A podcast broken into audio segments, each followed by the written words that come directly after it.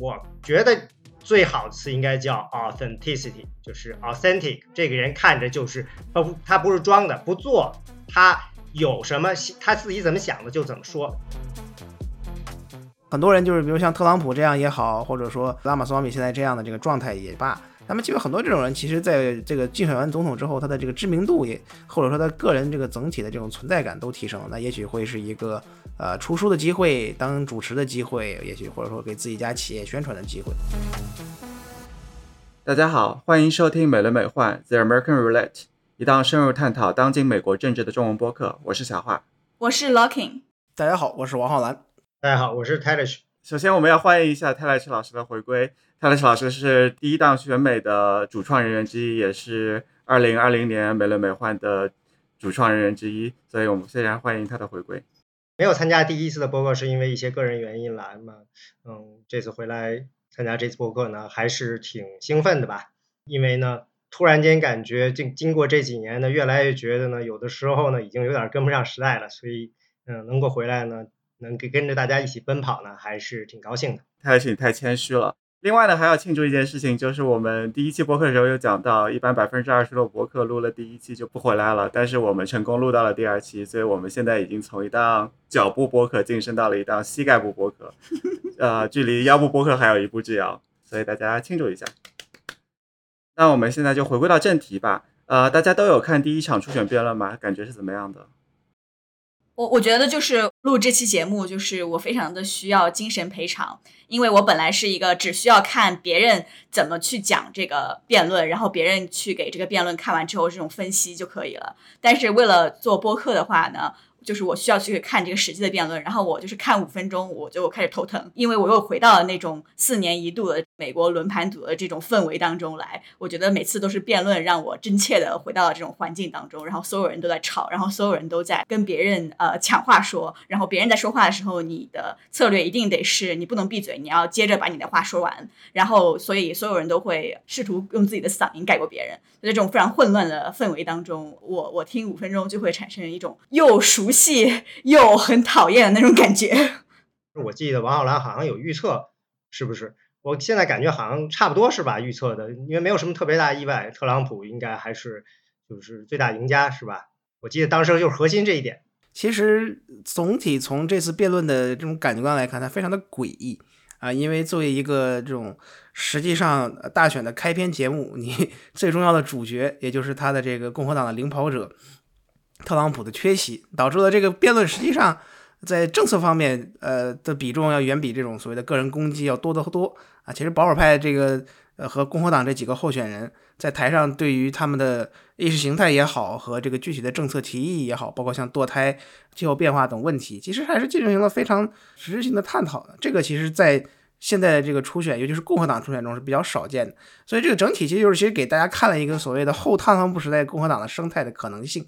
但是最大的问题就现在就是在于这个，其实后特朗普时代还远着呢啊，因为我们这个还属于特朗普时代，然后所以他的这个缺席导致这场辩论最终变成了一个所谓的鸡肋性质的表演。那最后其实对于呃没有任何一个候选人取得了一个能够撼动真正撼动初选结果的，因为就是从初选结果来说是要追赶啊领跑者特朗普，但他们其实没有做到任何一个能够伤害到特朗普在民调中大幅领先优势。我想了解一下，就是辩论之后。的新民调出来的，好像就看到一个《华尔街时报》的是吗？呃，也有不少民调吧。总之来看，就是说，因为初选民调它的这个全国性民调跟州民调有的时候它的差别比较大，但是很明显能看到，就是在辩论中，呃，表现比较好的候选人，他的民调是在呃攀升的。你说的表现比较好的，好像就是黑里。嗯，还有那个拉马斯瓦米。拉马斯瓦米，可是我感觉好像他还是在百分之五六全国民调上，就是说，嗯，我没有看到一个明显的这个升幅，反而是黑利，我能看到一个明显的升幅的感觉。他在艾奥瓦的呃民调有现在可能跟德桑蒂斯差不多，然后黑利其实就是因为他本身原来的支持率也不是很高，所以可能加了那么五六个点，那可能还是就是百分之七八的那样子。刚才大家已经提到就是 Ramaswamy，Ramaswamy 在这次首场辩论中还可以说是大放异彩。我记得就是在这个之后做的一个民调当中，其实有一个很有意思的现象是，对 Ramaswamy 的虽然好感度好像有一点点的上升，但是对他的负面情绪也有很大的一个提升。可能很大一个原因是因为他说的很多话跟这个主流的民意还是有一定差别的。他最出格的一个话就是说了，Climate Change Agenda is a hoax。就是气候变化议程是一个骗局，当时大家好像都是吸了一口凉气，然后很多观众都是发出了一片嘘声。那真的是嘘声吗？是嘘声还是这个所谓的这个惊叹之声？我觉得这有有有有待这个分别。我读到一篇《纽约客》的文章，是 Benjamin Wallace Wells 这个记者写的，我觉得还是挺有意思的，因为他的观点就是说这个。保守主义现在意味着什么？在这次辩论当中，其实就已经体现出来这种矛盾和一些分歧。然后，像刚刚小华所提到的这种主流的民意到底是什么？其实我觉得现在在共和党选民当中，呃，似乎已经不是特别的明晰了。这个气候变化这个问题上也能体现出来。刚刚说说到，呃，Ramaswamy 说了气候变化这个事情，但是 Nikki Haley 立即就说气候变化当然是真实的。啊，不过这里也有一个小小的区分，就是说气候变化是不是真实的和气候变化是不是人类活动造成的，这又是两个问题。因为呃，美国的主流民意不是说共和党选民，是说绝大多数人在二一年的时候就已经有超过百分之七十的美国人认为呃气候变化是真实的，但是现在二三年还是只有百分之四十九的人认为是人类活动导致的。不管是这次辩论的嘘声也好，还是这些民调数据也好，都可以显示一个有意思的事情，就是气候变化。我觉得它是相对来说，跟最近这一两年兴起的那些更能抓人眼球的文化战争这种问题来比，它是一个相对来说已经没有那么能够引发民众那种愤怒情绪的一个问题。OK，对，然后这个说回 Ramaswamy 啊，Ramaswamy 的这个民调至少有一点是肯定的，就是他在网络上的民意，然后一路在飙升。我昨天晚上有查一下，这个 Google Trends 就是一个 Google 用来衡量网络上多少人在搜索这个关键词的这样一个工具。他在所有的选候选人里面，除了 Trump，当然 Trump 永远是最大的网红，永远是第一。除了 Trump 之外，他的这个 Google Trends 的指数是远远要高于，不管是。Chris Christie 还是 Mike Pence 还是 Nikki Haley 还是现在公认的这个颈椎 Trump 的第二人，也就是 DeSantis 佛罗里达州长，所以他在网络上的这个支持率至少是非常稳固的。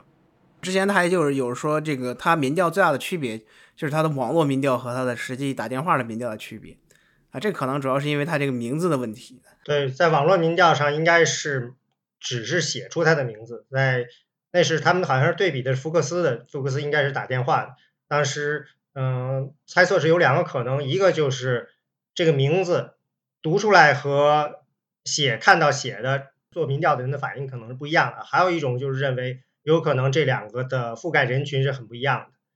两个可能都有可能。但是就是后来好像民调比较的趋同了，是吧？那随着他的这个形象更加立体丰满之后，那肯定。相对来说，就是他的民调会变得更稳固一些嘛。尤其是，呃，刚才小华提到，他在辩论之后，虽然他的支持率上升，他的反对负面这个认可度也在上升嘛。之前其实之所以能够在一段时间，呃，取得这种火箭式的崛起，一是也是因为他的这个参选早，获得了很多媒体的这个呃不自主的关注；另外一个其实就是因为他一直能够靠自己的金钱给自己打正面广告，而其他候选人其实。呃，主要是因为他们也不会花金钱去攻击一个他们认为没有威胁的人。他其实，在长期在共和党选民里面是一直在单方面正面输出自己。那在辩论台上，那肯定就是呃，不管是个人风格也好，还是其他候选人的进攻，那肯定也是给这个其他一些共和党人这么一种观念上的改变嘛。啊，但是从整个这个净的结果来看，他可能还是呃有有更好的一些效果的。我就是想问一个问题啊，就是你们自己，如果你们第一次听到这个名字 Ramaswamy，你们是什么反应？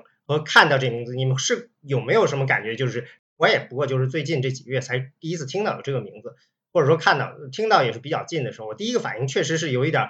得得得翻译一下才反应过来这样一个名字跟这个人联系起来。我第一次也是在一个播客节目里听到这个名字的时候，我是没有能力把它给直接拼写出来的。对我我是反的，因为我是第一次看到的是他的竞选广告。看完竞选广告之后，我的印象还比较深刻，因为他一直在讲 “vogue vogue vogue”，就是所谓的情形主义。讲完之后呢，我对这个人的印象还是挺深刻，但我已经完全忘了这个名字怎么读了。后来我就有很长一段时间都看到这个名字，我知道这个人是谁，但是我没有办法把这个名字给读出来。直到后来啊，我们需要做播客了，然后我们又把这个名字读出来了，我才去搜一下这个名字到底怎么读。哦，我现在知道怎么读了。对，其实我也一样啊。其实我因为我最早看到他应该是去年的十二月份，他宣布参选的时候，谁给他写了篇专访，呃，或者说专题报道，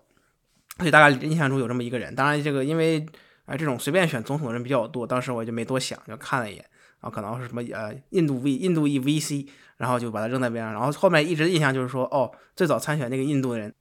可能也是知道录播客的时候，我才真知道他们知道他他读什么。然后后来我去专门听了听他的这个几个采访，所以大概也就真的就听到了这到底是这他怎么读。回到刚刚说的他的这个竞选策略和媒体策略的问题，确实在辩论之后，很多媒体都在把 Ramaswamy 和特朗普进行这种风格上面的这种比较。我也很好奇各位的这个看法是什么样的，因为我觉得这个媒体的大概的这种说法就是类似于说，呃，Ramaswamy 似乎学到了特朗普式的这种媒体策略，只要足够吸睛就可以，然后黑粉也是粉。辩论结束之后，二十四小时内，谷歌检索他的名字超过了一百万次，然后他的热度比在飞机上挂掉的普里戈金热度搜索度还要高，而且这只算了就是那些把他名字拼对的那些人搜索的这个结果，所以可能有很多人没有把他名字拼对，但其实也是想搜他这个人。然后这种关注度转化成了搜索，然后转化成了民调上的这种突飞猛进，这种势头在混乱的政治竞选当中应该是很重要的。但是它的这个可持续性，我觉得是有待观察的。对，现在大家可能已经是其他的这些候选人已经看到他一个上升的势头了，所以在这个辩论当中，所有人已经把火力对准了他。呃，我们就来找几句这个其他候选人是怎么评价他的。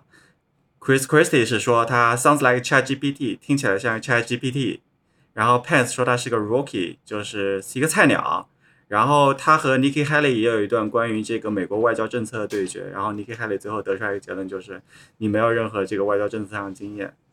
但是通过这个辩论呢，也成功的把他跟建制派的候选人画出了一个界限。现在有很多猜测是说他会不会就是呃一边是在模仿这个 Trump，另外一方面也是不是在看自己能够成为 Trump 的这个副总统的候选人。成为副总统候选人是最近才冒出来的，对吧？对，是。但是，就媒体一直在问他是不是有这个事情，然后他自己的回答一直是我不想，我不想。甚至这些采访当中都开始讲，如果 Ramaswamy 我作为候选人，我如果当上总统，不仅当上总统，还连任了，我连任的第二个任期，我的 agenda 是怎么样的？最近倒这倒是个趋势，有些候选人已经开始提前画饼，他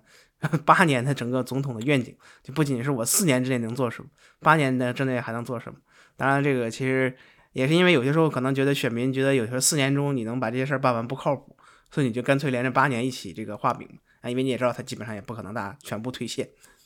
你说的是不只是 Ramaswamy，其他人也是这样的。对，我也经听过谁在讲什么第二任期会有怎么怎么样的，可能德桑蒂斯之类的。主要应该就是还有另外一点，就是他们在强调，就是特朗普不能再有这个所谓的这个第二任期啊，就是这今年之后再第八年。不过这个 Ramaswamy 他确实有一点上跟特朗普特别像，就是他的自信心爆棚到了一种。很多时候我们不敢想，比如说他在那儿说，呃，如果我宣布参选了，估计德桑蒂斯会就不会参选了，因为他一看到我的民调数，德桑蒂斯可能就会考虑考虑，干脆就别参加，别自我羞辱了，嗯，然后甚至还假装谦虚一下。有的时候我觉得这点上确实是，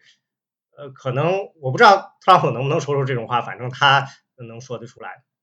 而且现在这个形势，其实整个竞选形势还是挺清晰的，就是特朗普在哪儿呢？那你作为一个共和党人想参选，其实就是两种方法嘛。一种就是我做一个小特朗普，那我指望的是，因为特朗普可能他会退选，因为某种罕见的原因，大家都知道的或者不知道的，那我就可以去收割他的选民。或者呢，你就是联合所有的反特朗普。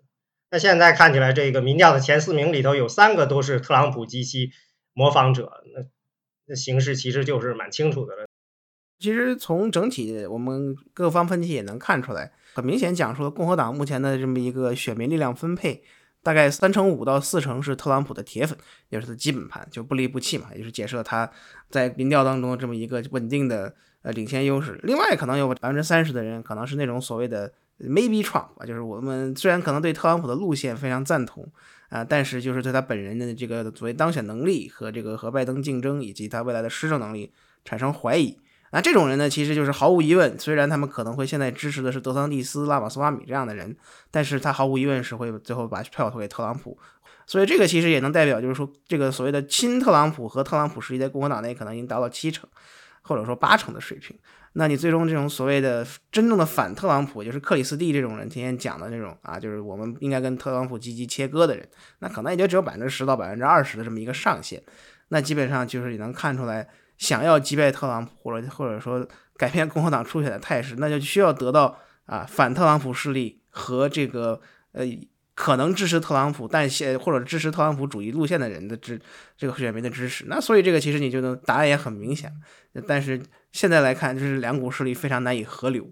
刚刚呃 t a l e r 也是有提到过如何能够让自己模仿特朗普，但超过特朗普的这个问题。我觉得这种张力和矛盾也是为什么我在看到大家去对比呃 Ramaswamy 和特朗普以及。呃，说 Ramaswamy 也许可以成为他的这种副总统的时候，我就有一种很强的这种违和感，因为我觉得他作为一个现在年仅三十八岁的一个政治新人，作为一个这种真的很有钱的真的企业家。呃，然后他的这种个人气质和第一次参选就将近古稀之年的特朗普给我的感觉是非常非常不一样的。然后刚刚小华也提到说，其他候选人对于 Ramaswamy 的一些攻击，呃，我觉得其他候选人跟他放在一起也更有那种那些候选人是那种权威，但是疑似过气长辈的感觉。然后 Ramaswamy 像一个呃叛逆，但是在网上超受欢迎的那种青少年小孩，像特朗普这样的古稀老人。虽然你可以说他是一个政治新人，但是他放在台上的那种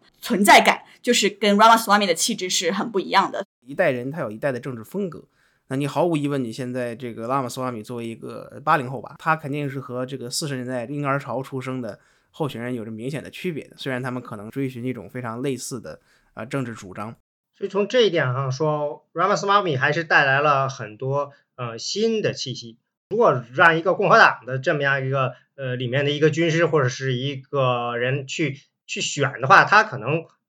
绝对不会去选 Ramaswamy，因为你他会觉得这个人有好多东西看着完全跟这个共和党选民不着调嘛。他有一些特征很印度，他喜欢吃素食，我觉得这肯定是跟印度裔的他这个生活传统有关。另外还有就是他非常现代，他喜欢唱 rap，这些东西如果放在这儿，可能从一开始。很多人就会直接把它给刷掉，但是现实是证明了，大家选民其实并不在乎这些。如果在原来的这种挑选候选人的时候，你可能画勾叉叉叉叉叉都给他叉说，你也有这么多问题，嗯，这个好像呃，这个相亲的时候上来就把你给刷刷掉了。对，Ramswamy 自己在这个辩论当中开场第一句话就说到自己是一个 skinny guy with a funny last name。这个话也是当年奥巴马在 DNC 的呃民主党全国大会上在演讲的时候用到的这句话。而且 Ramswamy 在这个初选第一场辩论当中有一个被人诟病的地方是，他的这个西装不是太合身的，比自己好像大了一号。我不知道他是有意为之还是呃就是不小心穿了一个大一号的西装。对我，我觉得我能明显看到他的西装和他的衬衫之间有一个就是领子的空隙。按理说，作为这样一个商界人物，不应该是不是？实际上很离奇，但是他毕竟是那种我觉得是比较呃新兴那一派的那种商界人物。包括现在硅谷，大家不是也不穿西装了吗？这种硅谷的 VC，他一般穿的衣服都不是这么传统华尔街的人吧？或者说搞这种的，他的就是本来这这也就回到一个问题，还是代际问题。就是你看，确实这种近四十年出生的人跟这种八十年前出生的人呢，还是有很大区别。嗯，等一下，可是你作为一个上台参加这种演讲，在全国的媒体亮相的人，你团队里不可能没有相关的人负责你穿什么衣服。你像领带不都是大家都是一水的红色吗？对，这个东西肯定是要经过一个。就是团队内部的人来作为一个评估的，那肯定，如如果是这样，我觉得不可能里面没有人反对，就是说他不可能没有意识到这一点而故意要这样。那有可能啊，你看当年那谁杨安泽也不故意不打领带，那你看都打领带，他不打领带，那也是有很多呃所谓自己内在的考量在里头的。对，就他如果下次辩论还这么穿，我们就可能认为他确实是有意而为之。回到 Ramaswamy 他的这个个人经历以及他的这个辩论表现，他在辩论当中，他第一句话说自己是一个 skinny guy with a funny last name，他接着就说我不是个政客，我是一个企业家，我父母四十年前来美国的时候没有钱，他说 had no money，然后这个话就立即就是引发了我的一个很奇怪的一个感觉，因为他说的不是就是身无分文，或者说是什么我们带着几个大箱子就来了，他说的是没钱。什么叫没钱？然后我就去查了一下，结果发现呃，Ramaswamy 他爸爸是通用电气公司的工程师和专利律师，然后他妈妈是老年精神病科的医生，所以两个都是这种接受过高等教育的呃学历非常高的人士。然后他家传统上在印度也是婆罗门种姓，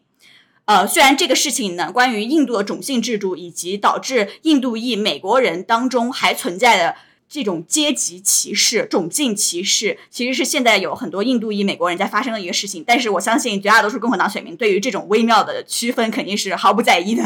然后他们家在老家是有祖宅的，建在。当时贵族授予婆罗门阶级用于宗教目的，然后可以收租收税的那种地产上，所以我觉得他的这个身份是很，是他可以说，呃，他的家庭来自于印度的时候是自己国家的多数派以及是特权阶级，但是他们在成为移民之后，会需要给自己被迫就打引号降级。他们不再是一个呃单纯的是呃，不管在各个社会维度上，不管是性别还是种姓还是阶级，都是这种特权阶级。他们需要经历降级的这样一个过程，因为他们成为了一个移民。然后在美国的这种主流政治话术当中，他们都是少数族裔，而少数族裔绝大多数都是支持民主党的，所以。呃，Ramaswamy 身上还有一个他不得不去处理的矛盾，就是来自于他的这种经历。当然了，就是在自己国家的这个多数派或者特权阶级成为移民后降级这种生活，在这个华人群体当中，也是一个我觉得挺突出的一个问题，也能解释很多华人群体当中的一些常见的政治话术。还是回到我们上一期节目就有谈到的一个问题，就是共和党的候选人怎么处理自己是少数族裔的身份。这已经不是第一个印度裔了，对吧？Bob Jindal、Nick Haley 不是都是。已经连续几轮了，所以我觉得这个现在已经不是一个就是必须要解决问题，只不过他就是等于是他的族裔看着非常非常的明显，尤其是在这个名字上是一点儿都没有改，是有这样一个，就等于是往前又迈了一步，但是这一步的过程没有到那种程度，我的我的个人感觉是这样的。对，但是我觉得这个 Ramswamy 他处理自己少数族裔身份的这个方式跟 Nikki Haley 还是有挺大的差别。前一期也有讲到，Nikki Haley 其实某种程度上是在隐藏自己的这个印度裔的一个身份，但是 Ramswamy 一直想要想把 Nikki Haley 拉下水，说你跟我是一样的。然后他在这个选后攻击 Nikki Haley 的时候，也把他的这个呃印度裔的这个原名给拉出来，然后要用他印度裔这个原名，而不是用他。Nikki Haley 他自己用的这个名字，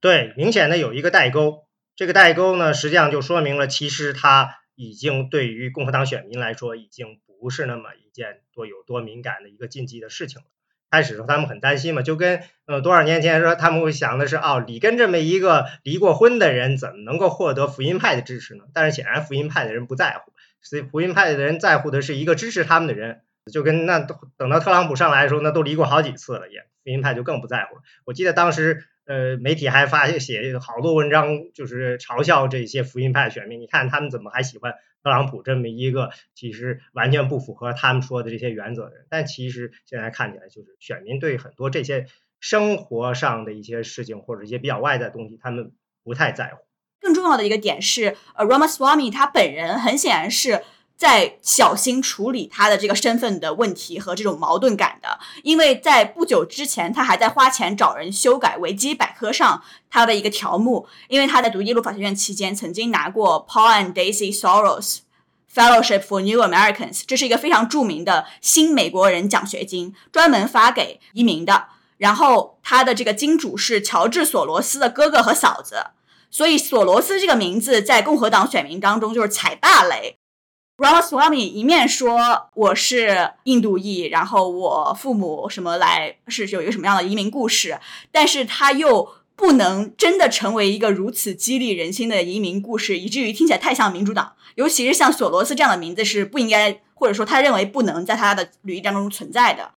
共和党选民是否还吃传统的那种美国梦的叙事？我。一无所有来到美国，然后创建了我的这个新生活，然后我崛起了，成为了一个成功的呃企业家啊，种族歧视问题不存在，我的故事就证明了这一点。共和党是否有真正所谓的进入这种后种族时代，对于在政治候选人的相对上，其实非常有有意思。现在能看到有很多这种少数派的精英，就是保守派精英，就很少见的这种，在共和党内其实大放异彩嘛。你像这次选举当中出现了像呃黑人参议员斯科特，然后这个印度裔两位印度裔美国人的这样的这个警官，但是共和党之最后能不能打破这个原来的，就是长期两个白男呃这种或者一个白男一个白女这样的组合？也是一个很值得观察的事，因为其实民主党现在在这几年下来之后，很明显看出来，就是民主党党内已经不能再接受啊两个白男之间这种搭配了，所以至少可能至少有一个女性或者说一个少数裔的这个参与到呃总统的副或者副总统的这么一个配对当中，所以他这个共和党这边的这个方面的这个考量也很有意思。当然，其实就是为什么之前回到最开始我们讲这个问题的原因啊，就是说。特朗普可能会考虑选择他当副总统。那党内其实这些操盘手最大的担忧，就是因为他可能没有任何的这种附加价值，就是因为你作为一个少数裔选民，或者说一个呃这种副总统搭档来说，你最重要就是说你能在某些方面给选票带来一些提升嘛。那有的比如说少数裔选民可能是为了提升少数裔选民在这方面的这这个投票率，或者说他们对这个本身。这个政党的这么一种选择的认可度，或者说，比如说，典型的在以前的政治历史上，就主要是地域问题，给北方候选人找一个南方搭档，给南方候选人找个北方搭档这样的。那朗佐你作为一个政治素人，他其实在这方面其实没有任何那种优势，同时他又是打这个特朗普主义的这种大旗，那可能就从一个单纯的政治竞选策略角度来看，他。呃，特特朗普选择他可能没有任何的好处啊，但是我们也知道，特朗普选人的时候可能并不考虑这些问题，这也是可能拉马斯米自己内心的算盘。你刚才有讲到民主党这边不大能够接受，就两个候选人都是白男，需要一个少数族裔的候选人。那我们来讲一下，这个民主党这边最近又出现了一位白男，然后这位白男呢，他自己说自己是一个局外人，大家看不到这个我的手势，然后我在空中打了一个引号，这个候选人就是 RFK Junior。然后他也是一个穿衣风格非常独特的一个候选人啊，因为每次演讲的时候都会撸起袖子加油干。那就是大家都知道是一个著名的以反疫苗著称的阴谋论者嘛，这一般来说，一般人就是知道这个了。他是这个肯尼迪家的长长子，就是罗伯特肯尼迪的长子，就是约翰肯尼迪总统，然后罗伯特肯尼迪参议员、司法部长，啊，他们这两兄弟啊，他是这个，当然这是老二跟老三啊，老大这个当年在二战中牺牲了。呃，所以老大跟老二跟老三关系很好嘛，在肯尼迪呃 JFK 当年当选的时候，就是罗约翰肯尼迪，杰克肯尼迪，他弟当了司法部长。那所以司法部长他当年他弟也是这种典型的东部贵族。自自从他爸作为一个爱尔兰天主教这美国东北部发家之后，他们也搞了就是这种联姻啊。呃，他就是说他们罗伯特肯尼迪一个特点就是他人生只活了四十六岁，但他有十三个孩子。然后罗伯特肯尼迪这个 Junior 就是这个小罗伯特肯尼迪是他的呃大儿子，也就是他们家中的长子。呃，就某种意义上他的成长经历就非常的复杂。呃，我们刚才也提到，就是罗伯特肯尼迪其实很很很年轻就去世了，在一九六八年竞选总统的时候被刺杀。当然，虽然他们家虽然很有钱啊，就说这个不不是不缺钱这个问题，但是就是很明显就是这么一一票这个兄弟姐妹只剩下了这个妈妈和这种大哥的抚养，所以他可能个人个人的那种经历也有很多的。呃，就是很难去说的一种困难，或者说一种艰辛吧。但是他成年之后，其实主要他以反疫苗出出出名嘛。他就是在九十年代末就开始宣传说这个疫苗会导致自闭症的出现。那这个东西我们知道，就是基本上是没有一个非常科学的论断去去这个证实的，所以我们基本可以把它鉴定为一个阴谋论。但是就因此，他在其实在全国范围也是出了很多这个名声。当然，他们家里其实对他的这个评价也非常的两极分化，尤其是很多人都觉得他。啊，给这个肯尼迪之名丢脸嘛？这次竞选也能看出来，就是其实肯尼迪家的人没有一个真的去支持他们的这位大哥。他其实从小就受了很多创伤嘛。九岁的时候叔叔死了，十四岁的时候，呃，爸爸死了，对吧？可能有很多是因为这个原因，所以他很小的时候就开始使用毒品，被两所寄宿学校给开除了。但是最后还是进了哈佛。这个可能就是因为是一个肯尼迪这个 last name，所以让他最后进了哈佛。四世三公啊，这就是什么？这就是美美式这个录取的腐败。而且大二的时候就在这个美国非常著名的一个媒体《大西洋月刊》上发文。从九十年代的时候呢，就很多人就期望他进入政坛。两千年的时候，纽约州的州长给他有打电话，让他这个竞选纽约州的参议员。最后是希拉里当了这个参议员。二零零八年的时候，希拉里走了，因为去当国务卿了。啊，他又接到很多电话，说让他去当这个纽约州参议员，他最后都跳过，说要去花更多时间陪家人。不过呢，现在他又出来竞选总统。他那个那个纽约参议员当年其实他们觉得他竞争不过他的堂姐 JFK 的女儿 Caroline Kennedy，也就是卡卡罗琳肯尼迪，但最后因为纽约州州长故意不给他，把这个给了另外那个就是陆天娜，所以其实当年那个其实挺生气的。呃，刚才有讲到他这个反疫苗的议题其实已经非常著名了，但是他在成为这个著名的反疫苗阴谋论者之前，他还有个很有意思的事情，他是一个环保律师，他之前在为清理哈德逊河上的这个污染。做出了很卓越的贡献，一度就在一九九九年被《时代周刊》评为地球的保护者之一。但是到了两千年之后，就突然怎么说呢？就突然转了一个向，然后开始推广这个疫苗的阴谋论了。突然魔怔，这个当中还是突然魔怔。对，这个变化还是挺有意思的。即便到了现在，也是有很多的人去说啊，他这其实不是反疫苗，他反的是这个疫苗当中的污染，是要确保这个疫苗是安全的。所以他并不是一个真正的反疫苗者。很多辩护者是这么说他的。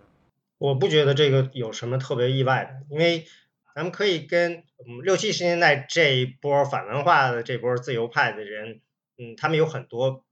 比较接近他的一些特征，比如说在反疫苗这件事情上，他们强调的是人天生是完美的，那我们不应该接受用任何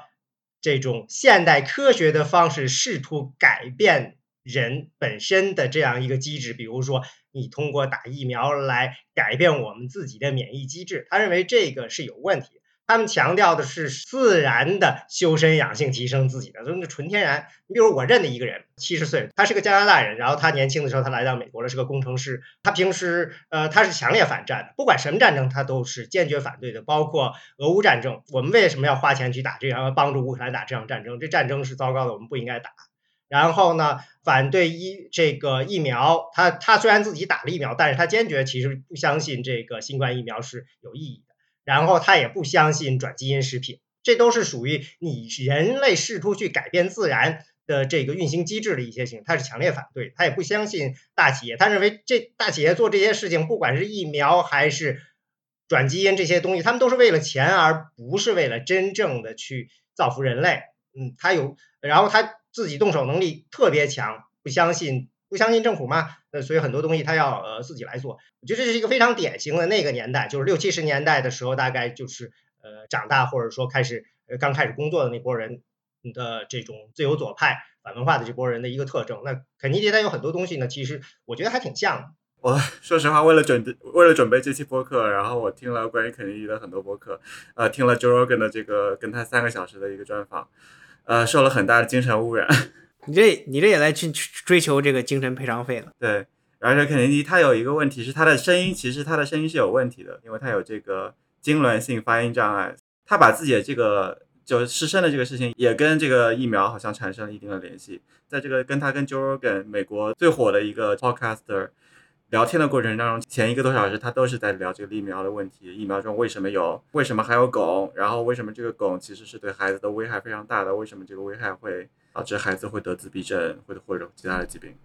这个疫苗这件事情吧，咱们还是要再推一步，就是大家为什么会有这么多人，就是从很早一开始就是质疑疫苗，因为呢，美国政府为了鼓励药企去开发疫苗。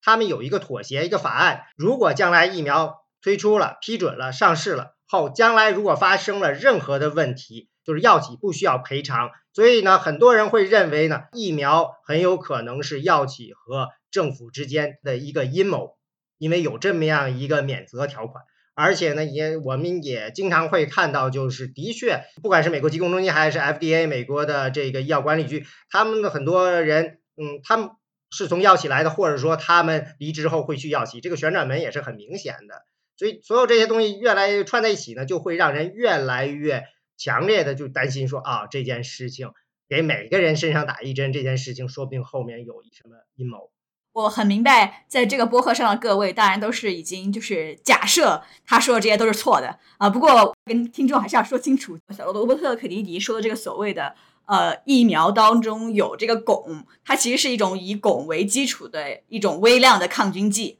而且这个东西现在它是极极其极其微量，在儿童使用的这种疫苗当中，并且很多的儿童疫苗都已经不再使用这种抗菌剂了。所以他说的这些，呃，这种以汞为基础的这种微量抗菌剂，导致了什么自闭症，导致癌症，小的问题也导致什么食物过敏，然后或者是呃，就是多动症这样的问问题的话，是没有事实依据的。就是我觉得还是要跟大家把这个科学的这个问题还是要重申一下。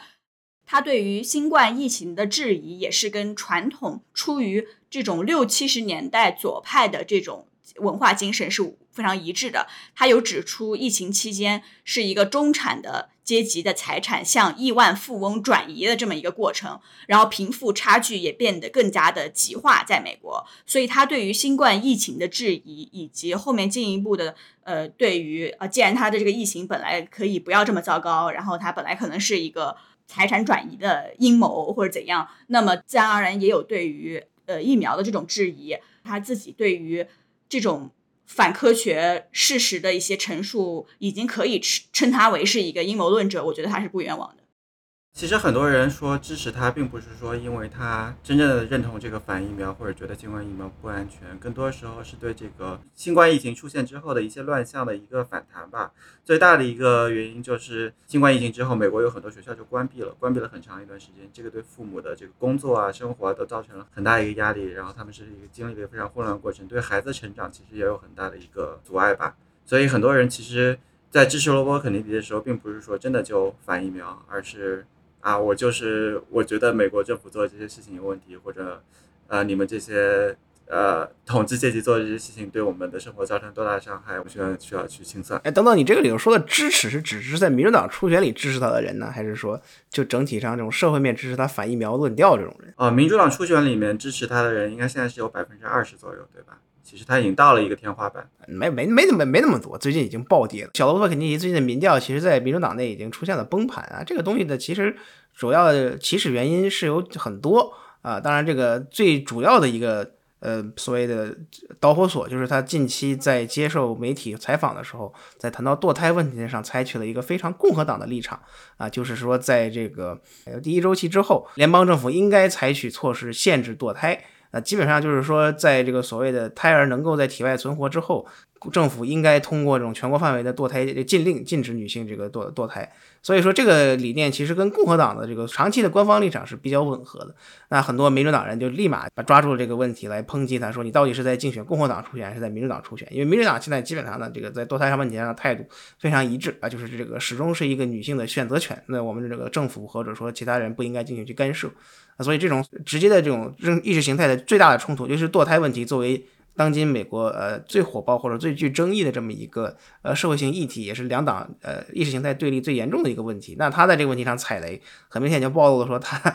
这一系列问题在民主党内部选民的可能会面临的问题。当然，他的呃支持率崩盘可能并不只并不只是这个问题，因为他这种所谓这种人的支持率最开始能够高升。呃，最主要原因就是因为他一个姓啊，就他姓肯尼迪，就民主党人有这个所谓的肯尼迪情节。刚才我们上一期也讲到了，就是 JFK 也好，RFK 也好，他们有很多这种爷爷奶奶粉。那这些人呢，其实就是说对于这个肯尼迪这个名字的回归的渴望一直是存在的，就是民主党内其实一直都这种所谓在寻找下一个肯尼迪一种感觉啊。这个所以说未能解释他在民调中的这种大规模下滑。啊，当然还最后还有一个问题呢，就是因为是什么呢？就是因为他的这种短暂的支持率高峰，确实是因为党民主党党内存在对现任总统拜登的这种不信任感，或者希望能够找一个人来取代他。那这种东西可能只是一种短暂的情绪抒发，在真正的这个选举进入到一个比较实质性的讨论阶段之后，尤其是他们看到了这个 RFK 本人的这一系列真正的言行和这个举止之后，那么很快也可能就是回流到这个现任总统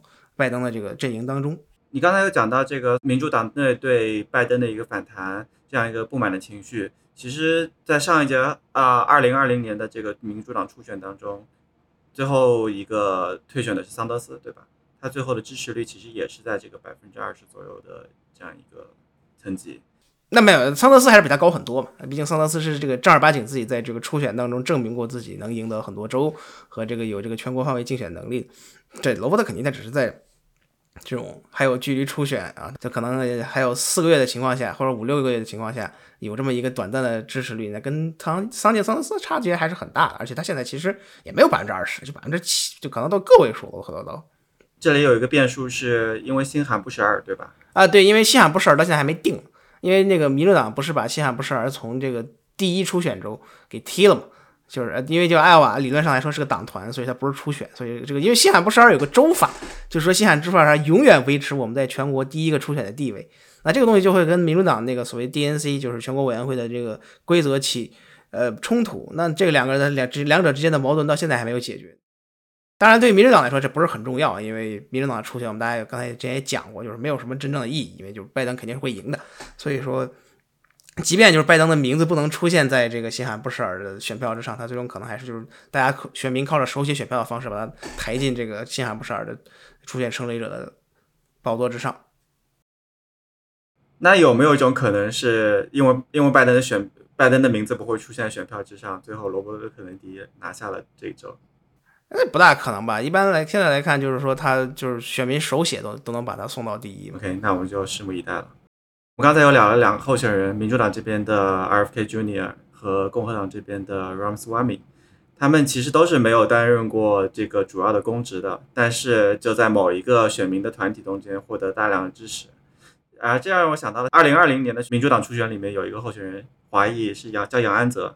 他最早的时候是一个单一议题的候选人，他这个主推的议题就是 UBI 全民基本收入，他就靠这样一个议题呢，收获了一大批在网络上收获了一大批支持者。呃，有一个群体叫 Young Gun，对吧？就是杨家军，啊，他当时呃被称为 Candidate of the Internet，互联网的候选人，一度在这个民主党当中的这个民调当中排名第六。呃，所以当现在有很多的这个人也把他的这个支持者和 Ramswamy 或者罗伯特肯尼迪的支持者，然后产生了一个联系。你们是怎么看这个问题的？我还很清晰记得，二零一七年底他就开始竞选二零二零年的总统选举了，所以应该是呃，在最早最早开始选的那些人里面，后来变成是最靠谱的一个，就是呃，从从他最后的这个民调和他能上辩论舞台的这个结果来言，然后当时只有一些中文的这种华人小媒体在报道他的这个事情，然后我读到的时候，我心里其实跟现在的。看第一次辩论感觉是差不多，就是就是很崩溃的那种，怎么又来了这种感觉？呃，就是就是这个这个总统大选的这个周期居然已经开始了吗？呃，但是他后来真的暂时的成为了一个全国性的政治人物，所以我觉得这些非主流候选人的命运真的是很难说。当然，杨安泽的就是现在的一个现况，我觉得我们也可以谈论一下，对吧？呃，这个全民基本收入可能是在美国传统的政治话语体系里，觉得是非常极端的一个。呃，政治呃提议，但是实际上后来在 疫情期间，确实是发放了好几次的全民补贴，对吧？然后也没有任何的限制，在某种意义上，你可以把它理解为一种呃全民基本收入的这种形式。虽然跟梁岸泽提的那种每个月都有的稳定的全民基本收入，肯定还是差得远了。呃，实际上我们应该解释一下全民基本收入是什么。我觉得就是说，杨安泽当时的主要议题是他提出每个人每个月都应该获得，我记得好像是一千两百美金左右这样的一个金额的呃基本收入，你可以用它来干你任何想干的事情。然后它基本的概念就是说，呃，我们现在实际上在去执行我们的这个。福利官僚机构上面其实花了大量的被浪费的纳税人的钱，我们就为了提防穷人拿着钱去呃买酒或者是买毒品，呃以至于我们要花如此多的钱在官僚体制上给他们发食品券，然后呃用各种各样的途径，实际上是阻止他们获得最有效，然后也是最直接的这种福利形式。所以他当时有这样的一个政治提议，被认为是在传统美国话术当中非常极端的。现在他的现况就是说，他在二零二一年参选了纽约市市长的这个民主党提名的竞选。一开始也是因为他的这个知名度比较高，因为这个他曾经是一个全国性的政治人物。不过后来最后也是败北了，现在好像也呃没有没有太大的水花了。嗯，就是这种候选人就是如流星一般闪过嘛，在全国舞台上闪耀了一会儿之后，就突然就掉了下去。啊，这也是很常见的一件事情。那杨安泽其实他的崛起，主要还是他这种所谓的呃独特政策主张和他的这个比较鲜明的强调自己作为一个亚裔的这个身份认同。比如说他当年的一个经典的话就是说，呃，竟然这个和最反特朗普的这种选项，当年因为二零年民主党初选是在寻找一个反特朗普的候选人嘛，那最主要的这个东西就是要找一个这个呃能算数的亚洲人啊，所以这个也是。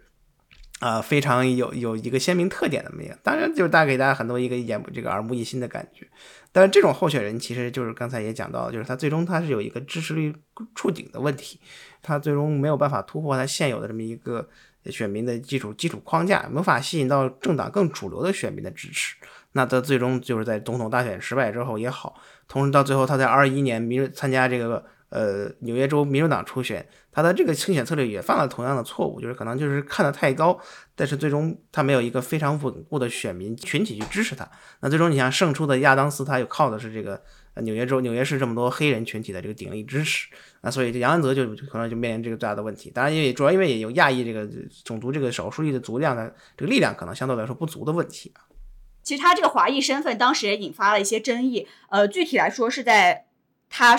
说自己是，然后他会戴一个上面写着数学的一个帽子，然后说自己是一个会算数的亚裔，就是完全，他是完全欢迎这种呃，并且利用这种美国人对于亚裔就是数学好这样的一种刻板印象来找到自己的所处的这种位置，呃，但是他的这种做法以及他后来。说这个，尤其是在疫情期间，他说我们亚裔就是要努力证明自己啊，我们是美国的爱国者啊。然后我我大概是这样的一种话术，引发很多的这种，尤其是年轻一代的亚裔群体，呃，对他的这种不满，因为觉得他是在把像在当时的这个新冠疫情刚刚开始，然后呃社会上对于亚裔的歧视非常严重的时候，他似乎是在说我们就要。呃，当那个模范少数族裔，然后我们要通过自己的努力来证明我们其实是爱国者，我们其实是好人，而不是进行了这种对于体制性歧视问题的这种反思和批判吧。我觉得他的这个当时的这个话术引发了，确实是引发了一些争议。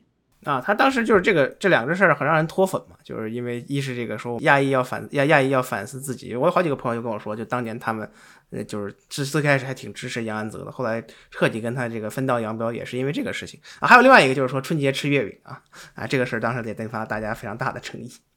对，杨安泽当时有应该是春节的时候发了一个说让大家吃呃什么，这个春春节春节春节快乐，然后这个什么我们家什么好像是什么传统就是吃月饼，大家一看说你这是真的压住人吗？后来你刚才有讲到这个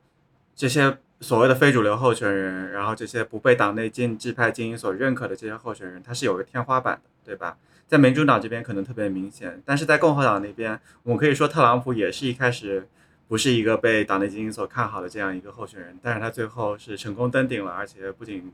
成为党内候选人，也成为了美国总总统。所以为什么在共和党这边感觉跟民主党这边不是特别一样呢？嗯。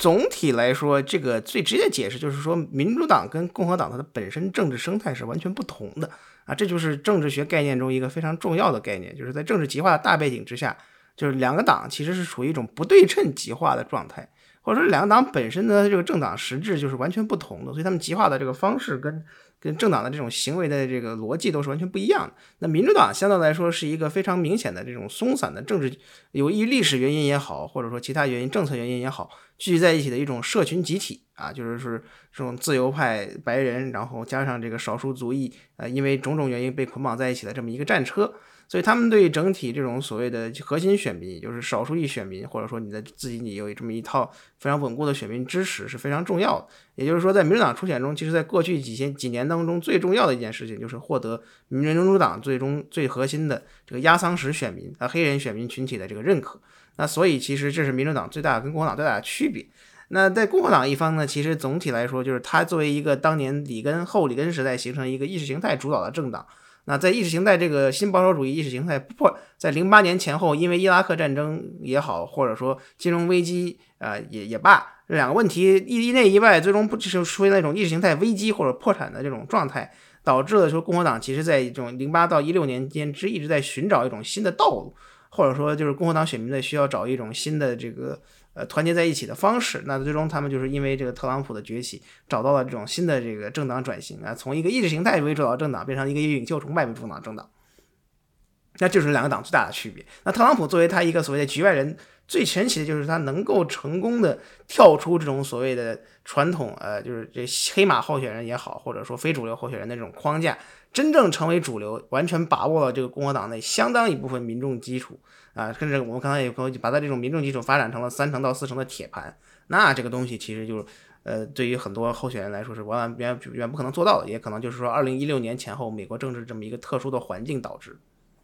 也是因为这个初选制度被大家玩透了，然后呢，当然了，也有这个整个这个媒体环境大环境出现了巨大的变化。对，而且就特朗普的崛起，其实最重要一点就是说，共和党内始终没有把他的这个威胁当一回事儿，啊，最终他们想要去整合的时候，没有一个人愿意主动退选，最终导致了就是特朗普一直靠着三成四成的选票一直这么赢下去，最终滚雪球，这个优势积累到没有任何一个候选人能够逆转。所以，其实如果共和党在一六年一开始能够有一个非常大的统筹能力，呃，去这个直接把特朗普这个扼杀在这个萌芽之当中，那现在也就不会有现在这个所谓的特朗普时代的美国。但是这个这也是美国政党的一个非常明显的特点，就是他们的这个政党呢，对于整个政局的把控能力是很弱的，就是所谓的弱政党体系。这跟议会制政党、议会制之下的政党基本上对于自己本党的候选人有这个生杀大权是完全不同的。在二零一五年的时候，甚至在那之前，Ted Cruz 出来的时候，他也是在试图扮演一个体制内的黑马角色。嗯，他主要是他就他也不是体制内，就是他直接就说自己是反建制派嘛，就也是这个查党。对啊，所以说你想让他们都。并起来，然后去跟特朗普干，这个也是不现实的。这就说明当时，呃，共和党内部本身就已经是这样，有一种大量的这种反建制的这个气氛在内。所以呢，建制派要想团结出一个人来，迅速团结出一个人来去跟特朗普去呃决斗的话，这个确实现在看起来也是不现实的了。对，因为就共和党，其实在从八十年代开始，就是长期出现了基层跟呃精英层的分化。那精英层其实以前都是吊着这个基层。啊，就是给他们好处，有的时候但并不完全兑现。那所以这种基层其实一直存在着对体制的不满，这种反建制的情绪，在这个茶党中也就体现出的非常淋漓尽致了。那当年克鲁兹也是这种所谓的反建制茶党代表人，那特朗普则是这个所谓的 把把这个东西推上到了极致嘛。所以就当时其实共和党内本身就是处于一种呃天下大乱，这个群龙无主的这种状态。那他呢能够接管，也是源于这种所谓的。党内的本身就存在的分裂，就一直共和党这边有一个幻觉，是希望所有人退选，最后建制派出了这么一个候选人能够阻挡到特朗普。但是啊，对，就是说你退选，就是就是比如说凯西奇指着这个克鲁兹说你退选，然后这个克鲁兹指着这个什么呃说凯西奇和这个什么卢比奥啊，你们你们也得退选，那最终就没有人退选了，呃，都撑到这个什么呃三三月份吹超级星期二之后的结束之后了，还还三四个人在那儿抢来抢去，那最后你肯定就是被这个三下五除二都被消灭了。民主党这边其实也有这种反建制的情绪的存在，对不对？就是二零二零年的桑德斯，对，两个党都，一六年、二零二零年都能明显看出来，就两个党其实这个选民都是一模一样的，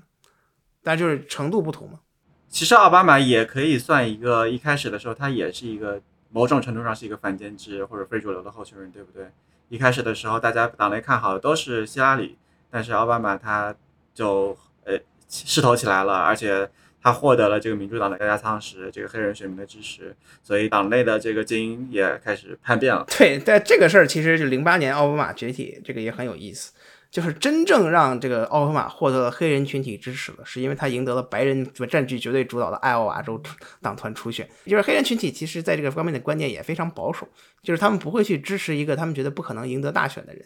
比尔·克林顿和希拉里其实跟黑人群体的这个关系也非常的深厚。就是当年在九十年代就有一个说法，就是克林顿是美国第一个黑人总统，呃，这个这个有它的历史原因在那里。但是就是自从奥巴马在这个证明了自己能够作为一个非裔候选人，能够说服一个白人占百分之九十以上的州的这个选民的支持，那所以非裔人民、非裔群众才改变了他们的看法，转投这个奥巴马，起来跟特拉希拉里争锋。但这两人最终也咬到了这个。呃，六月份的最终结束初选嘛，所以这个当时也是斗得非常激烈的。但是可以看成是整体的这个非主流候选人浮上水面的这么一个转折点。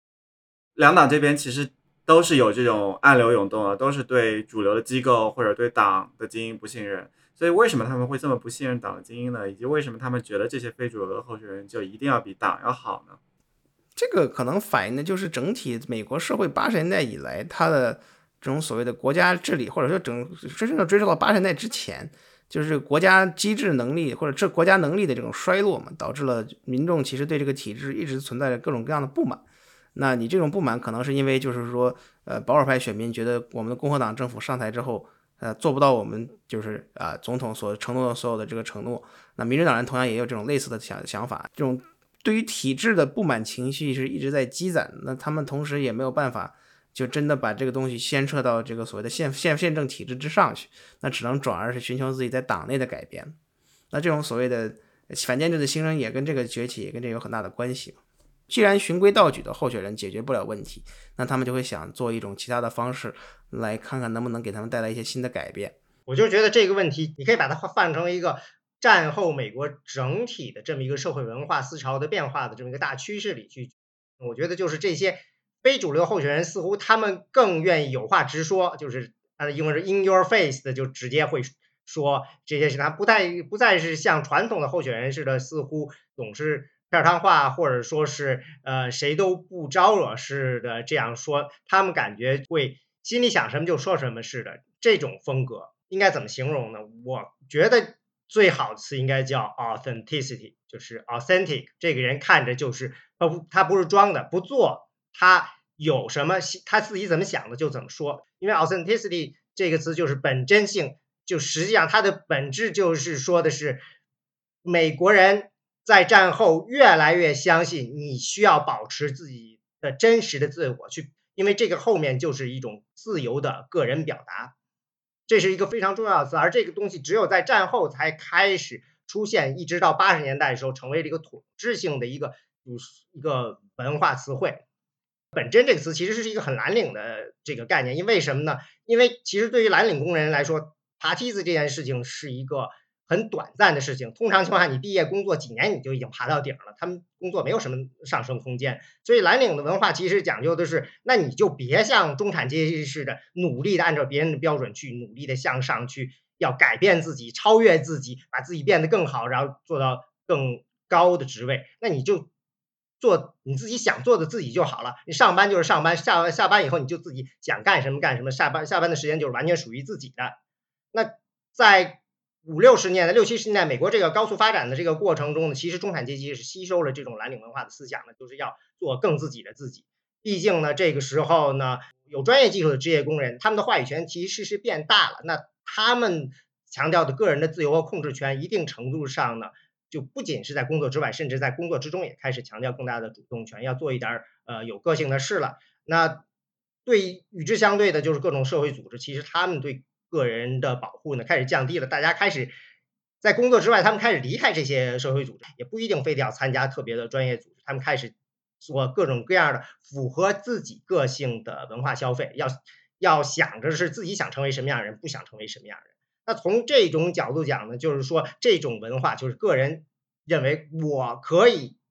我的这人生就是要最大程度的更自由的表达自己，成为我自己，兑现自己的潜力。那这种东西呢，当然是一种理想了，因为因为你到头来你还是一个领死工资的打工仔。但你可以想到这个概念深入人心以后，大家会用这个同样的东西来去看那些政治家。你可以认为那些这职业政治家就是为党打工的，党一路培养出来的。你所以呢，他们会有一种感觉，就是那你可能也是。跟我们一样，就是为了工作，你可能很多时候会有一些做自己不想做的事，比较虚伪。他们会认为这些传统候选人就像是这一辈子为工为党打工，然后按照党的路线给培养出来，爬梯子爬出来，被他们给包装出来，最后是为党服务的。而现实中，我们希望的是你这样一个候选人是为我们服务的，而不只是为党服务的。所以就有这样一个越来越希望看到一些，并不是通过传统的这样一套。呃，政治的一个路线晋升出来的这些候选人，他们能够表现出这样一种，可以说是一种理想吧。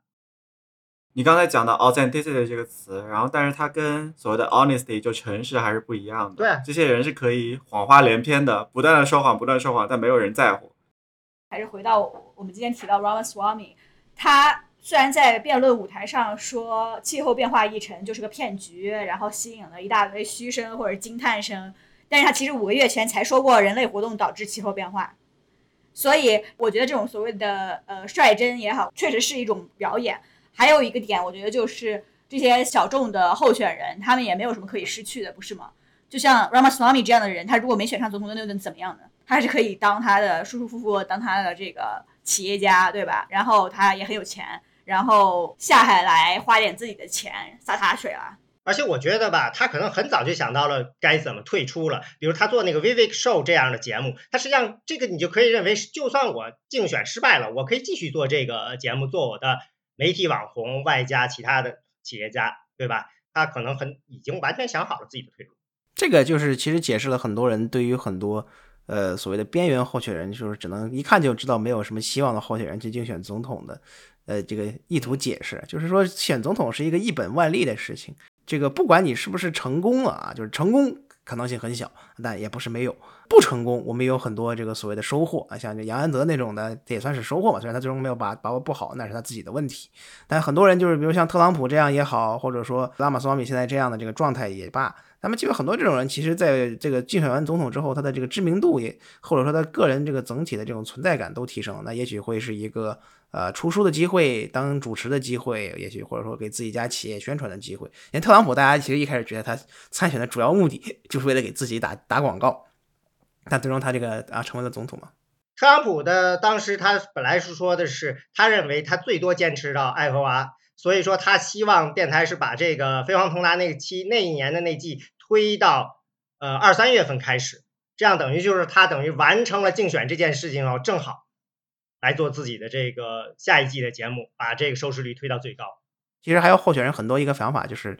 比如说捞个副总统啊啊，这是最高，这是最高的奖，或者说是内阁成员。像当年这个共和党的一六年的初选参议参与者本卡森，那他最后就是因为从一个医生变成了呃这个内阁成员嘛，住建部部长。所以这个其实也是很多候选人自己内心打的算盘，就是我在全国舞台上过一把瘾之后，最终也许党内可能会觉得，哎，我你是这个不错的一个内阁。可能人选，所以这个也是很多一些候选人的想法。扔到某个太平洋岛国当大使去，哎，对，那你这个当了大，就不管先别说这个当当不当岛国大使，当完大使之后，你这一生都能在到哪儿都是我这个 ambassador 某某啊，就大使某某，对吧？His Excellency 啊，这个阁下。那很多这个富豪花那么多钱，一百两百万，那不就是为了要这么一个 title 吗？